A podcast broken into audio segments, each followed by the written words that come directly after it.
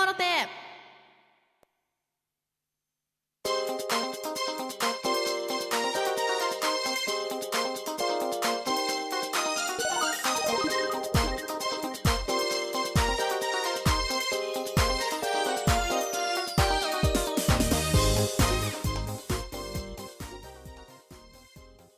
ラジオトークをお聞きの皆さんおはようございます。りんです。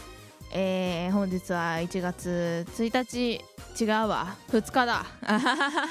1日にあげれなかったので2日にあげるつもりでございますけれども、えー、皆さんあげましておめでとうございます。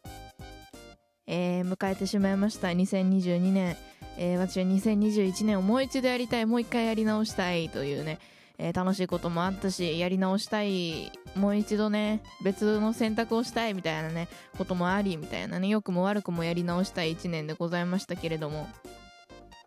それにしてもまあ怒涛の1年だったということで2022年もねまあ明るく楽しく勢いよく走っていけたらと思ってるんですけど今年の抱負をね何にしようかなみたいな。何にしようかなっていうね。まあ、私としてはですねあの大好きなBiSH が2023年来年に解散してしまうのでちょっと今年はねたくさんライブに行きたいなと思ってるんですけどなんでまあ生の音楽にたくさん触れるっていうのはね今年の目標にしたいなと。あと早めに内定をもらうっていうのもね 就活の年なのでね。早めに内定をもらうっていうのも目標にしたいなと思っておりますけど。まあ、そこかな？結構そこかも。学校のことと趣味と配信とっていうのを全部両立させる講師ともに充実させた一、うん、充実した1年にするっていうのは目標かな。もっともっとね。結構なんだろう。学校のこともそれなりに頑張ってきたつもりだったけどやっぱり2021年はねだいぶラジオトークに偏った、えー、年だったので今回はねいい感じに両立していけたらと思いますよ。ラジオトークの頻度を減らすとかではなく同じぐらい学校頑張れたらねいいなと思ってます。バイトもね。だからあのー、疲れて死んでたら応援してください 頑張るすごい頑張りますそうだねあと早いうちに免許取らなきゃなとかいろんなこと考えてますけどどれから手つけようかな。やらなきゃいけないこといっぱいあるんですよね、正直。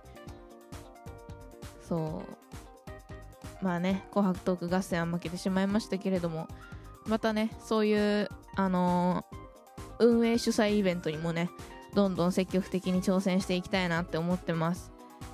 どっかのタイミングでもう一回地上波出れたらなとかも思ってるし、ゴリゴリに、えー、野望は大きく何も妥協せずね進んでいきたいなと思いますとりあえずのところは公式マークですね。目先の目標は。一応もう申請はさせていただいたのでいつ着くかなーって感じなんですけど。着いたらねまた皆さんお祝いしに来てください。ぜひりんちゃんも公式になれるような人間になったのか。2021年は本当に飛躍したなと思います。昨日の昨日じゃないわ。喋ってる分には昨日なんだけど。31日にねあげた収録とかにもお便りがたくさん、えー、いただいておりましてお便りを。そう本当に飛躍の1年でしたねとか。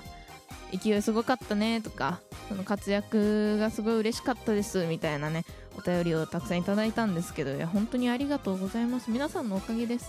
皆さんがね応援してくれたりとか見守ってくれたりとかあのりんちゃんのね自分の配信だけじゃなくて人のところで、えー、配信に上がったりしても皆さんが駆けつけて、えー、盛り上げてくださるので私はやっぱりんっていうものを確立できたと思うしこう周りにねこう存在をアピールできたのは紛れもなく皆さんのおかげだなと思います。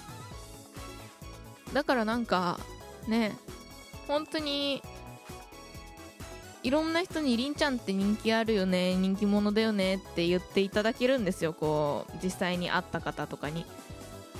それは本当にみんながそう見せてくれてるんだなと。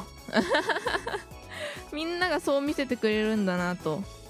私は決して自分の個人のリスナーとしてはたくさんいらっしゃるっていう意識はあんまりなくて私はもう全然全員のことを把握してるつもりですけど私個人の私がのことが好きだよって言ってくれてるリスナーさんがみんながみんな私のことをねあのどこに行っても見つけて応援してくれるからうんみんなが周りの人がそう思ってくれるんじゃないかなって思ってます。